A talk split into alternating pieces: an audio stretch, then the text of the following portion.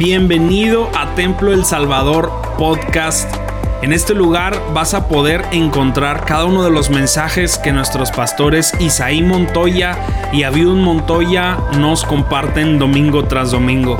Sin duda alguna creemos que estamos en una temporada de Dios increíble y creemos fielmente que esto va a ser de mucha bendición para tu vida. Así que disfruta el mensaje y que Dios te bendiga. Aleluya. Toma tu lugar, mi hermano. Adora al Señor. Esta es una mañana gloriosa. No sé si soy solo yo, pero yo siento una atmósfera de gloria aquí esta mañana. Amén. Yo siento un toque de Dios en cada vida, en cada corazón. Y, y no queremos perdernos de esa experiencia. La escritura nos enseña que Dios está siempre presto siempre listo para atender y manifestar su gloria en medio de todos los tiempos y a pesar de todas las circunstancias. Y yo quiero motivarte a esa realidad. No solo estamos tratando de vivir una experiencia mística espiritual, es mucho más que eso. El buscar la presencia de Dios es mantenernos conectados a la fuente de vida. Y la fuente de vida que es Dios es aquella que insta, inspira, motiva, alegra, llena. Y quien no quiere vivir la vida siempre satisfecho, siempre contento. Podemos tener problemas, podemos tener situaciones, porque de esas no podemos escapar. La escritura dice que en este mundo tendríamos aflicciones, pero lo que recalca por sobre todas las cosas es que Él venció el mundo. Eso implica que ninguna situación adversa en tu vida es más grande que el Dios al que servimos. Que basta con que tú lleves tu problema, tu necesidad, tu situación delante de Él y vas a encontrar una respuesta oportuna. Yo no te digo que vas a encontrar la respuesta que tú piensas, pero vas a encontrar una respuesta mejor que la que tú imaginas. Porque Dios es así, amén. Porque no le das un aplauso al Rey de Reyes.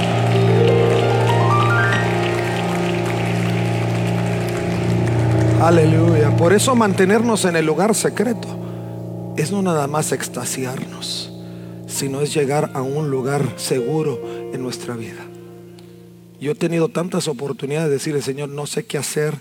Eh, la vida está entrando como que, eh, como, como que en esa depre, como que en esa ansiedad. Y le digo, Señor, voy a tomar un momento y voy a mi lugar seguro yo entro ahí a ese lugar que hemos reservado para estar con el Señor y todo, toda ansiedad se va, toda situación se disipa, porque cuando uno está en la presencia del Señor, eso es todo lo que destila de Dios. Eso es todo lo que destila de Dios. Amor, misericordia, gracia. Estamos en un tiempo glorioso de, de gracia que tenemos que aprovechar. Y eso implica entrar a la presencia de Dios. Por eso los motivamos siempre a que busquen a Dios, a que lean la Biblia, a que se acerquen con una oración sincera delante del Padre, porque eso es lo que ustedes anhelan y a veces no sabemos que lo anhelamos, pero cuando nos damos cuenta que eso es lo que necesitamos, eh, a veces queremos resolvernos de nuestras propias capacidades, pero Dios dice, venid a mí los que estén trabajados, cargados y cansados, porque yo voy a hacerte descansar. ¿Y cómo vas a descansar? Resolviendo todos los problemas? Quizá no. Porque los problemas son procesos que hacen que nuestro carácter en el Señor y nuestra fe crezcan.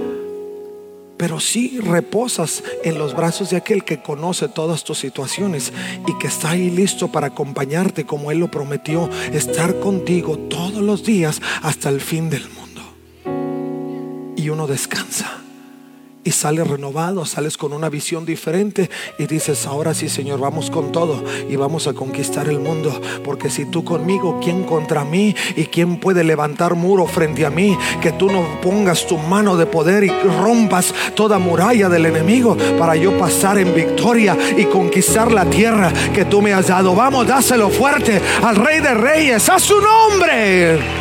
Aleluya, qué maravilloso es Dios. Estas últimas semanas hemos estado hablando de los cimientos que necesitamos para crecer, para ser fortalecidos. Y hemos hablado de cosas tan interesantes como vivir en comunión como, como iglesia de Jesucristo. Hemos hablado de la necesidad que necesitamos de estar conectados a la escritura, a la palabra de Dios. Hemos hablado de aquellas cosas que traen guianza a nuestra vida y que se representan en, ese, en esa búsqueda constante del Señor y se convierten en un cimiento importante. Y hoy quiero tocar una parte que yo creo en mi corazón es algo es algo increíble de parte de Dios. En estas últimas semanas, por ahí revisando las redes sociales, algunos revisan redes sociales de cuando en cuando. Yo sé que ustedes casi no, porque se alejan mucho de, las redes sociales, pero de cuando en cuando yo voy, reviso y veo cómo están las ovejitas que andan viendo, que andan leyendo, que andan publicando y me encuentro cosas muy buenas dentro de, del rebaño, ¿no? Y, me encontré un libro que se llamaba Los hábitos de Jesús. Y gracias a Evelyn por publicarlo, sigue publicando Evelyn. Porque me atrajo tanto que en ese instante lo compré. Y, y, me encontré con cosas que Dios ha estado moviendo en mi corazón y que creo que son algo importante. Quiero, quiero decirte algo, mira, Solo para que sepas que estás ciertamente lo que recién cantábamos y declarábamos a través de esta canción. Este libro que escribe Ray, Dennis dice que el 20% de todos los accidentes fatales ocurren mientras se conduce un automóvil. Dice que el 17% de todos los accidentes ocurren en el hogar. Dice que el 11% de los accidentes ocurren a los peatones mientras caminan por las calles o las aceras. Dice que el 16% de todos los accidentes ocurren por viajes aéreos, ferroviarios o acuáticos. Que el 33% restante, el 32% de las muertes ocurren en hospitales. Y dice, ahora, aquí está la buena noticia. Solo el 0.001% de todas las muertes ocurren en los servicios de adoración en la iglesia. O sea que estás en el lugar más seguro.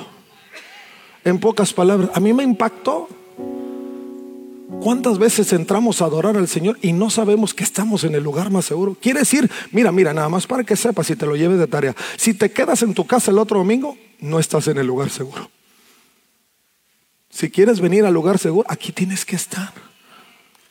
Y te recuerdo eso y voy a orar que estas cifras no se te vayan de la mente. 0.001% de muertes cuando vienes a un servicio de adoración.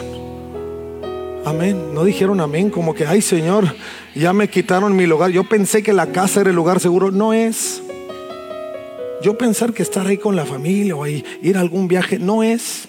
El lugar seguro es estar en el lugar de adoración, adorando al Rey de Reyes. Vamos, dáselo al Señor, qué bendición.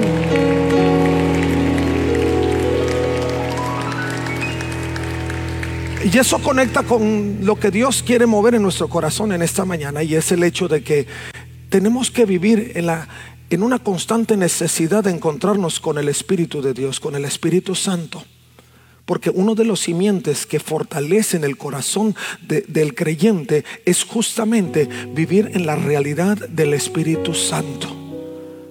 En el libro de los Hechos, en el capítulo 1, en el verso 8, usted y yo conocemos un pasaje que es tan común, que es tan mencionado, sobre todo cuando viene el día del Pentecostés, que hoy nos toca casi hacia principios de junio, finales de mayo. Pero decimos, y recibiréis poder cuando haya venido sobre vosotros el Espíritu Santo. Y pensamos que es un pasaje muy propio, muy trascendente en lo que tiene que ver la vida del creyente o de la iglesia, pero no entendemos la repercusión tan trascendente, tan profunda que realmente tiene porque es a través del poder del Espíritu Santo que nosotros podemos convertirnos en verdaderos adoradores. Tú no puedes adorar si no entiendes la dimensión ni la línea específica de cómo poder levantar una adoración que honre y adore el nombre de Jesucristo. Y hay un pasaje en el libro de Juan capítulo 4, verso 23 y 24, donde nos encontramos a una samaritana que el mismo Señor Jesús empieza a atenderla en algunos asuntos pertinentes. No te lo voy a decir todo porque es un pasaje que se compone de varias secciones y que en cada una de ellas encontramos una revelación de Jesús a la vida de esta mujer. Pero llega un punto en el cuestionamiento de la mujer samaritana, donde le dice, Señor, los, los judíos dicen que nosotros tenemos que adorar en Jerusalén. Pero nosotros los samaritanos decimos que tenemos que adorar en Gerasim. Y la mujer preguntaba, Señor, ¿es esto cierto? Porque ella pensaba que el lugar de adoración podía definirse en un, punto de, de, quizá cuatro paredes o en una región o en un lugar específico, porque no entendía el concepto de lo que era adorar. Y bajo su, su propio conocimiento, que era bastante limitado, ella se cuestionaba si en efecto lo que decían los judíos era realidad o lo que ellos siempre habían crecido como habían aprendido como samaritanos era la realidad. Y Jesús dijo, dijo, vas a llegar a un momento donde no va a importar el lugar. Donde no va a importar si estás en Jerusalén, si estás en Gerasim, lo que va a importar, y es donde nos remite este pasaje, verso 23, que dice, pero lo que va a importar es que va a llegar el momento cuando los verdaderos adoradores adoren al Padre en espíritu y en verdad. Tres cosas importantes dentro de ese pasaje. Primero, verdaderos adoradores. ¿Qué, ¿Qué, es lo que me hace un verdadero adorador? Yo no sé si en algún momento has reflexionado en qué es lo que te hace un verdadero adorador. Escuchamos cantidad de ocasiones, adora, adora, adora, adora. Pero Dios no necesita una adoración que solo parta de labios hacia afuera o de una vida superficial. Lo que Dios está buscando es que hay una sincronía de elementos en la composición del ser humano que se unan para poder rendirlo todo delante del Señor. Por eso la siguiente parte del pasaje, lo que el mismo Señor Jesús expresa, es que esos verdaderos, verdaderos adoradores puedan adorar en espíritu y en verdad. Ahora, esta es una parte importante, porque dice, en este mismo pasaje, más adelante en el verso 24, dice que nosotros tenemos que adorar en espíritu porque Dios es espíritu. Espero que camines conmigo en esta línea. La intención de buscar la realidad del Espíritu Santo en nuestra vida es para poder, primero, entender cuáles son nuestras raíces y nuestra esencia de vida. Algunos estamos un poquito confundidos en el punto porque pensamos que este físico que vemos en el espejo constantemente es la esencia de lo que somos. No, hermano, si eso pensabas, hoy te voy a sacar de tu duda existencial. Lo principal en nosotros no es el físico que ves en el espejo. Lo principal en nosotros es lo que permanece para siempre. Y eso tiene que ver con el espíritu. Somos seres espirituales antes de ser seres carnales. Porque el ser, el ser espiritual que es Dios, el creador del universo, el santo de Israel, el poderoso, aquel que sopló en nosotros, según Génesis capítulo 1, aliento de vida, es el que creó esencia en nosotros. Y si tú estás tan preocupado por cómo se está desgastando lo físico, antes que ver la parte esencial de tu vida, que es ver el desgaste espiritual, es tiempo de invertir las condiciones y los propósitos. Porque de esa manera entonces vas a empezar a enfocar en las cosas que te van a dar pie a poder ser ese verdadero adorador. Porque el verdadero adorador tiene que reunir los componentes de lo que es en esencia. Y lo que somos en esencia es espíritu, y la segunda parte, lo que nos da acceso al Espíritu del Padre y, al, acceso al trono de la gracia, es la verdad en Jesucristo. Si tú te vas a Juan capítulo 14, verso 26, te vas a encontrar que es Jesucristo el camino, la verdad y la vida. Y el Señor dice, el mismo Señor Jesús decía, tienes que adorar al Padre en espíritu y en verdad. Dos componentes esenciales, el espíritu del Padre y la verdad del Hijo, que se componen en uno para que tú y yo podamos adquirir la esencia, recordar cuál es la esencia de nuestra vida y empecemos a buscar los componentes que nos permitan poder adorar al Señor en espíritu y en verdad. Por eso a veces no entramos en una adoración tan profunda. Porque dejamos de lado esa realidad del Espíritu. Por eso cuando oímos y recibiréis poder, no es solo la autoridad sobre cosas, sino la capacidad, la habilidad en Jesucristo a través del Espíritu Santo para poder conectarnos con la esencia de nuestra vida. Y eso nos convierte en verdaderos adoradores. Ahora, ¿De qué se trata la adoración? Algunos se han atrevido un poco a encontrar una definición en particular y dice que la adoración se trata de una relación personal, de una intimidad espiritual y expresiones apasionadas de devoción por parte de personas que aman a Dios con todo su corazón. Elementos claros, relación personal, intimidad espiritual, expresiones apasionadas de devoción. ¿Cuándo fue el último momento que apasionadamente fuiste a buscar el rostro del Señor? No por hábito, porque algunos por hábito, Señor, bendice estos alimentos, dáselos aquí. No, amén. Y si se olvidan y empiezan a comer antes de orar, y bendice todo lo que está dentro de mí. Una pasión, una necesidad de encontrarte con el Señor.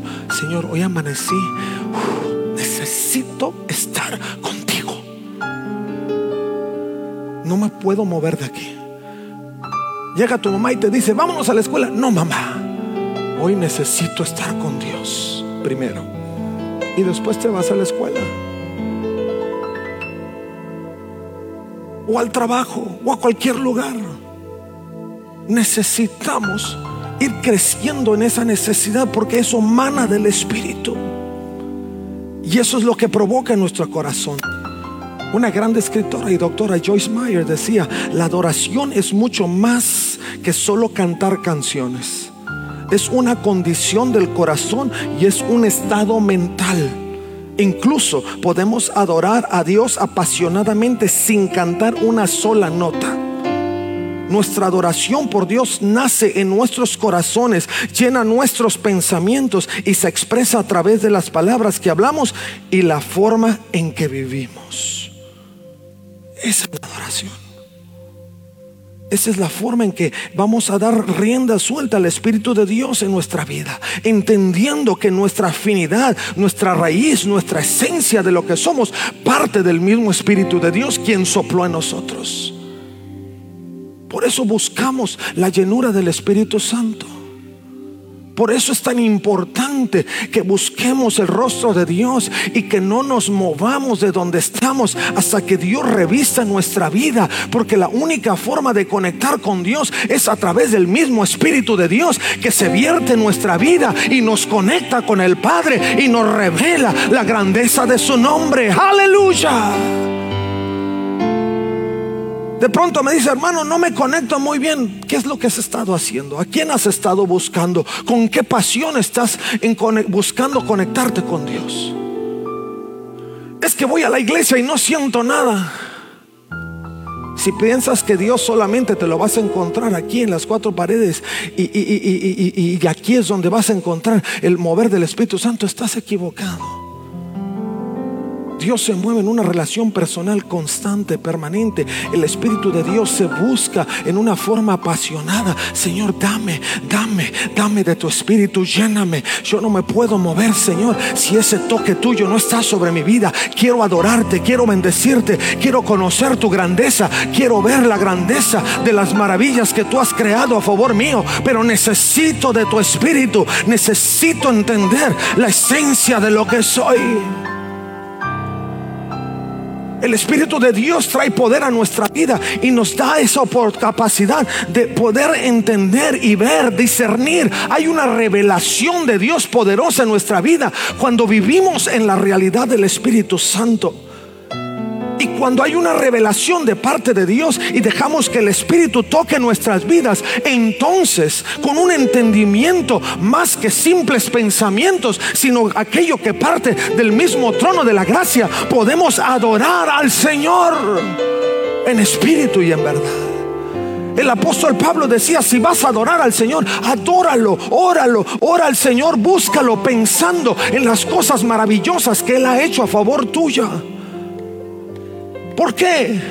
Porque eso significa que hay una revelación de Dios en nosotros. Cuando tú eres capaz de acordarte de lo que Dios ha hecho en tu vida, es porque Dios reveló algo sobrenatural, conmovió tus entrañas y te permite levantar una voz de gratitud y un corazón sincero en búsqueda de lo alto. Pero eso no sucede si no estás tan convencido de que lo que tú necesitas antes que cualquier cosa es alimentar tu espíritu. Porque nadie alimenta lo que no, lo que no entiende que necesita alimentar. Muchos médicos dicen, y esto lo, ya ve que uno entra al inicio del año y, y que necesitas comer bien y tus propósitos de año nuevo y esas cosas, ¿no? Y algunos médicos dicen, es que mucha gente camina ahí creyendo que tiene hambre, pero lo que realmente tiene es que tiene sed. Dice, porque el, el, resultado de una deshidratación te hace sentir un hueco que parece como hambre, pero realmente lo que te está faltando es agua. Y eso aplica a nuestra vida personal. Caminamos en la vida pensando que tenemos que resolver asuntos del cuerpo, asuntos de la vida personal del ser humano, cuando realmente lo que estamos necesitando es esa, agua de Dios. Tenemos sed del Altísimo y lo estamos confundiendo con problemas del cotidiano y nos quebramos la cabeza y, nos, nos, encontramos con situaciones graves y nos desesperamos y vemos que no encontramos resultado ni respuesta a las situaciones, es que estamos buscando en el lugar equivocado. El Señor Jesucristo decía, pedís y no recibís porque pedís mal. Estamos, Señor, suple mi necesidad en esto. Si tú me resuelves este problema en la vida, entonces yo te voy a adorar en ese sentido. Pero el Señor dice, no, primero tengo que ayudarte en este sentido espiritual, porque de nada sirve que yo resuelva tu problema físico, moral, eh, eh, eh, físico, de familia y demás, si antes tú no puedes entender que esta de aquí mana la fuente que va a vivificar tu espíritu, que va a levantar tu confianza, que va a fortalecer tu fe y te va a direccionar en el lugar correcto. Dios puede resolverte un problema, pero si no has crecido en este vínculo espiritual, tu fe no va a crecer. Porque la fe viene por el oír y el oír la palabra de Dios. Tú vas a ver un milagro y vas a seguir caminando en la ignorancia, dudando en tu vida hacia adelante. Eso le pasó al pueblo de Israel. El pueblo de Israel vio cantidad de milagros. Yo siempre me preguntaba, ¿cómo es posible que el pueblo de Israel, aún viendo el mar rojo que se partió, aún viendo que agua brotó de la peña, aún viendo cómo el Señor, con el solo hecho de que Moisés mantuviera las manos arriba, pudiera derrotar al pueblo detractor, al ver la gloria de Dios sobre el monte Sinaí, wow. Si yo solo veo el monte Sinaí y me impacto, no quiero ni imaginar que era ver la gloria de Dios en una nube y el monte temblando, porque ahí posaba la presencia del Altísimo. ¿Cómo lo pudieron olvidar? Y así estamos muchos de nosotros en este tiempo. Estamos olvidando la revelación de Dios, se disipa en los trajines de la vida. Por eso es necesario una constante búsqueda del Espíritu Santo. Señor, que no me olvide, que no me olvide, que no me olvide. Y si por ahí me estoy desviando en algún punto, Señor, regrésame. Que tu Espíritu Santo sea más fuerte que mi voluntad. y pueda ponerme en el, en el camino correcto. Porque no podemos olvidar lo que Dios está haciendo y lo que quiere hacer en tu vida.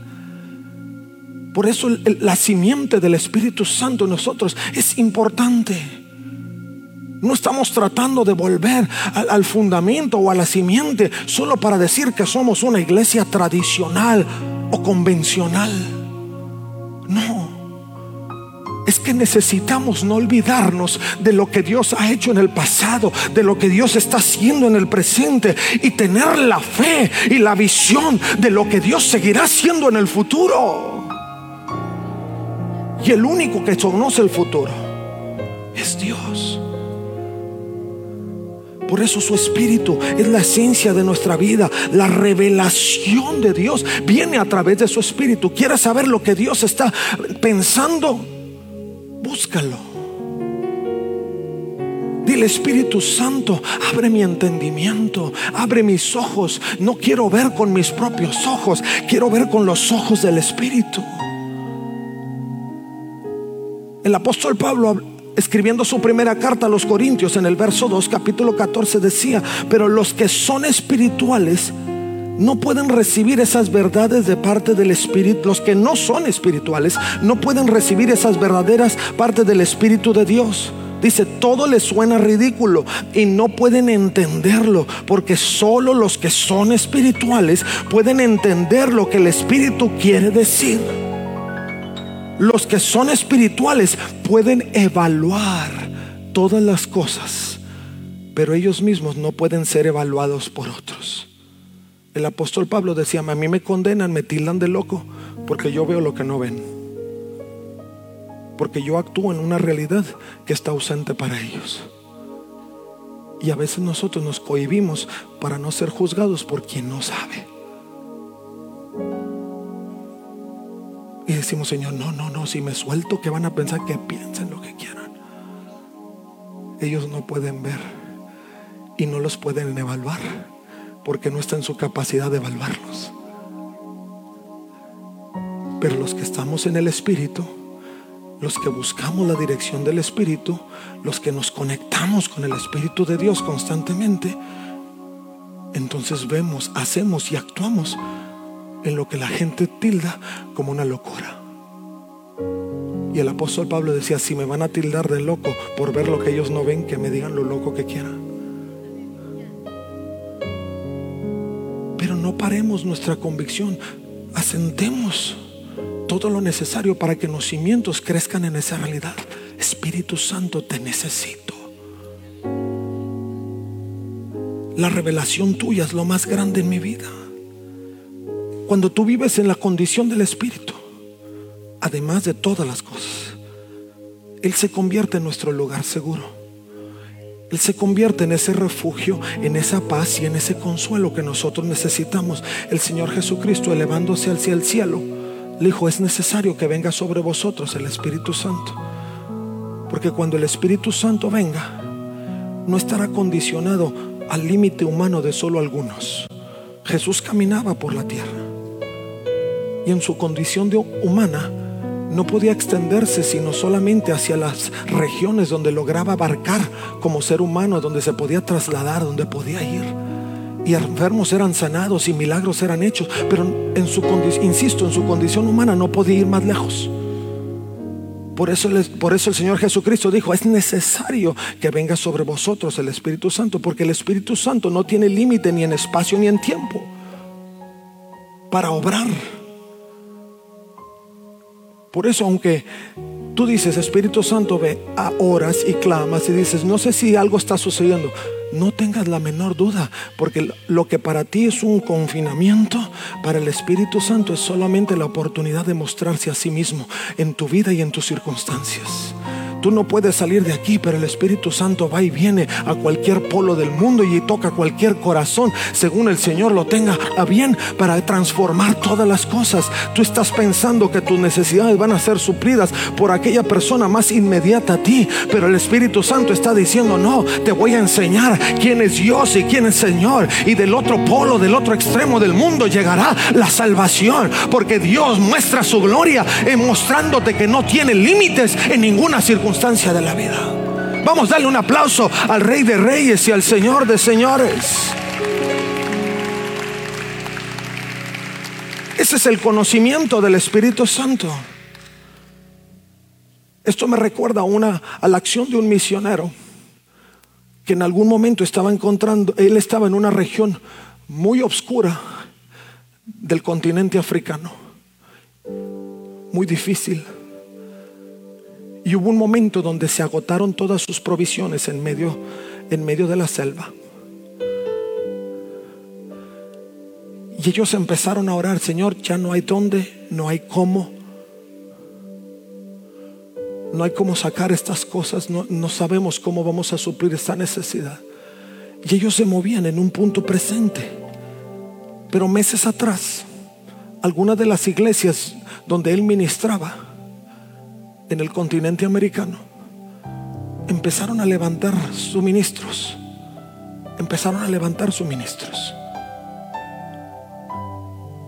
Y empezaron a poner todo en contenedores para poder enviarlos vía barco. Y lo hicieron, armaron los contenedores, reunieron una cantidad sobrenatural de víveres. Y tres meses antes del clamor de los misioneros y la gente que estaba ahí, ese barco ya estaba zarpando. Cuando los misioneros empezaron a clamar, al día siguiente todos los víveres que habían zarpado tres meses antes llegaron para suplir una necesidad. El misionero no sabía anticipadamente que tenía una necesidad, pero Dios que todo lo sabe y su espíritu que se mueve en medio de todas las cosas, anticipó el corazón de los creyentes para que tres meses antes de una necesidad inminente en el futuro ya estuviera suplido. Y yo te digo, mi hermano, quizá tú empiezas a orar hoy por una necesidad, pero déjame decirte El barco zarpó tres meses antes. Y cuando sea el momento oportuno, el Señor que todo lo sabe y su Espíritu que es real y revela todas las cosas, va a traer la provisión que necesitas. Vamos, dáselo al Señor.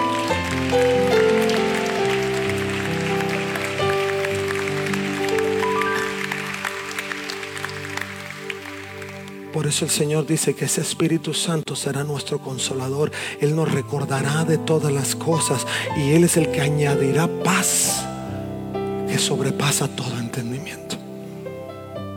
Y es una paz que no da el mundo, pero que solamente Él la da. ¿Y quién te va a hacer que vivas en esa realidad? Si yo te digo, el Señor es tu paz, pero tú no has vinculado tu corazón al corazón de Dios, te va a ser difícil entender. Porque tú dirás, sí, pastor, paz porque tú estás en paz. Pero si estuvieras viviendo lo que yo estoy viviendo, no estuvieras tan en paz. ¿Alguien lo ha dicho? Me respondan. Pero cuando vives en la realidad del Espíritu, entonces esa paz, que no es como el mundo la da, sino como Dios la da, embarga tu vida, embarga tu corazón, llena tu atmósfera. Y las cosas pueden estar de cabeza como muchos definen, pero el Espíritu de Dios obrando en tu vida te dice, tranquilo, todo está bajo control. Por eso necesitamos el Espíritu. Porque necesitamos que el Espíritu de Dios se vierta a través de nosotros y nos ponga en ese estado de Dios de confianza, de fe, antelación, de anticipación por las cosas grandes, sobrenaturales. Algunos han dejado de creer en milagros porque el único que, que puede revelarnos la capacidad de Dios para creer en los milagros es el Espíritu Santo. El enemigo se ha encargado de influir tanto en el humanismo, en el secularismo, en, en lo financiero, que trata de hacernos olvidar que, que nuestra dependencia está en los sistemas financieros del mundo. No, no. Nuestra dependencia es, ha sido y seguirá siendo en Dios, en su espíritu moviéndose a través de nosotros. La escritura dice que no he visto justo desamparado, ni su simiente que mendigue pan. La provisión es de Dios, es del cielo. Él hace que broten las hierbas del campo. Él hace que los campos puedan llenarse de frutos. Él hace que los animales se reproduzcan. Él hace que del cielo pueda brotar el mismo maná si es necesario para proveerle a sus hijos. Pero es necesario crecer en esa dependencia de Dios y no olvidarnos que Él es y por Él somos y seguiremos siendo y veremos su gloria a su nombre.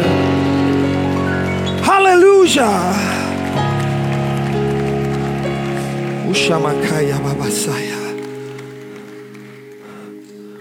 El Espíritu de Dios, y con esto cierro, es el que nos da la autoridad y la fuerza.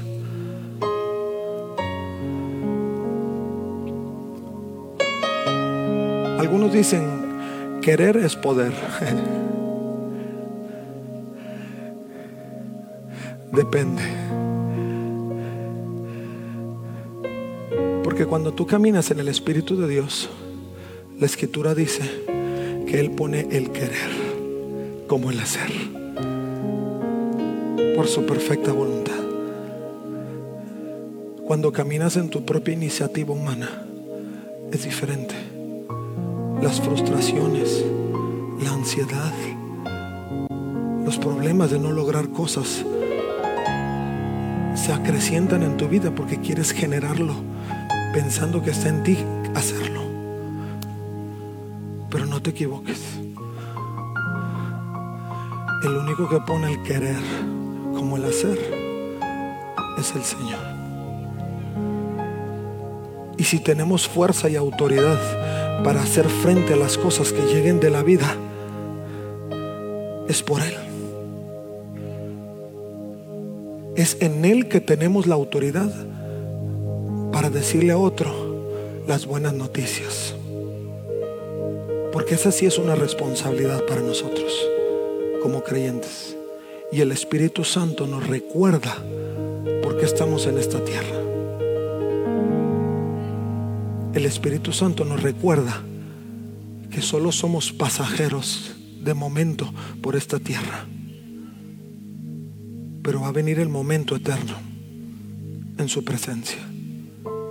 Pero mientras tanto, el Espíritu de Dios que está sobre nosotros, el que buscamos con pasión desmedida, es el que nos va a dar la oportunidad.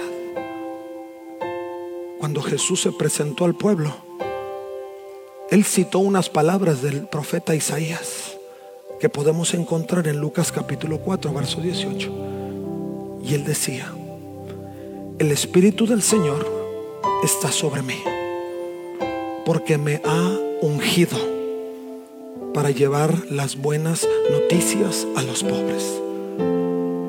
Primer punto en nuestra función de autoridad y de gracia. Segundo, me ha enviado a proclamar que los cautivos serán liberados, que los ciegos verán. Tres, cuatro, que los oprimidos serán puestos en libertad. Y cinco, que ha llegado el tiempo del favor del Señor. El poder y la autoridad que nosotros recibimos, Hechos 1.8 decía, y recibiréis poder, está vertido para cubrir esta necesidad en el corazón de Dios. Y Mateo 6:33 dice que si nosotros buscamos primeramente el reino de Dios y su justicia, si nosotros hacemos de este pasaje una realidad para nuestra vida y anhelamos el Espíritu de Dios para cumplir los propósitos divinos de Dios, entonces Mateo 6:33 llega a cumplimiento y todas las cosas serán añadidas. Por eso te digo, no pierdas tu energía pensando que tú tienes que forjar el destino de tu vida. Eso está trabajado. El barco zarpó hace tres meses. Tu vida está resuelta. No me malinterpreten ni digo, no te estoy diciendo no te pongas a trabajar. Que estoy diciendo es que eso no es un motivo de ansiedad, ni un motivo para intercambiar los propósitos. Mientras tú mantengas tu enfoque en lo que es y pidas del Espíritu Santo una llenura y una revelación, el Señor te va a dar autoridad y vas a cumplir los propósitos eternos.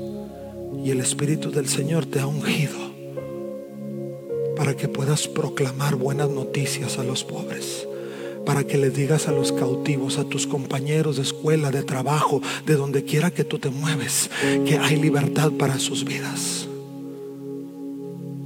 Que le puedas decir a los cautivos que están libres en Jesucristo y que les puedas predicar de un Dios vivo, de gracia, de amor, de bondad, de misericordia, que está dispuesto a recibirlos en cualquier condición que estén.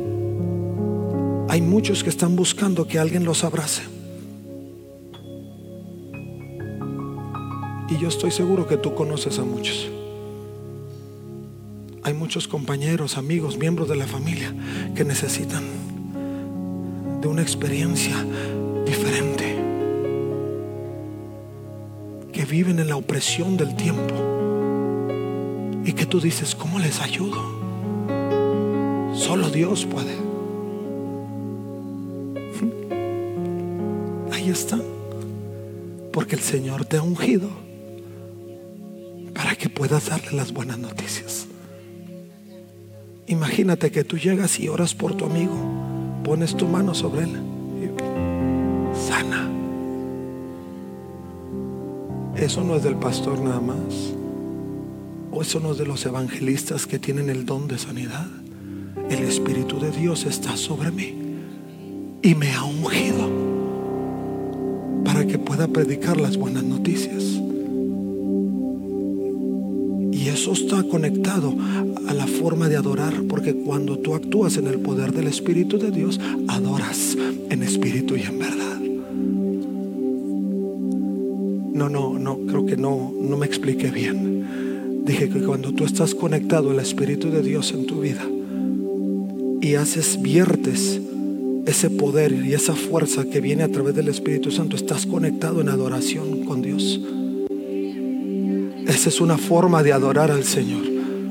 Porque estás actuando en el poder del Espíritu Santo y el Señor dice que a los verdaderos, verdaderos adoradores adoren en espíritu y en verdad y tú publicas las buenas nuevas de verdad de Jesucristo y actúas en el Espíritu de Dios que trae sanidad a los enfermos y libertad a los cautivos y haces que la gloria de Dios fluya y se mueva donde quiera que tú estás. A su nombre.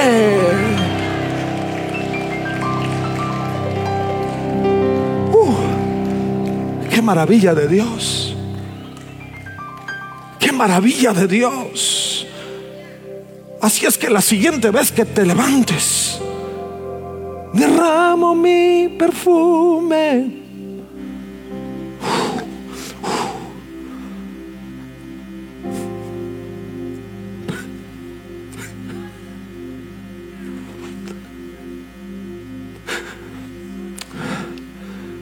Sepas que es el Espíritu de Dios.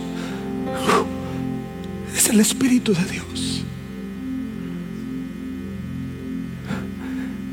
Diga, Señor, quiero adorarte en espíritu y en verdad. Quiero que el poder de tu espíritu fluya. Y que la verdad de Jesucristo emane, emane. Y que yo pueda ser un adorador que te adore en espíritu y en verdad. Muchas gracias por quedarte hasta aquí con nosotros. Recuerda que también puedes encontrarnos en A Corazón Abierto podcast, en donde encontrarás charlas con nuestros pastores, con miembros del staff y con muchas personas más. Así que nos vemos la próxima semana. Muchas gracias y hasta luego.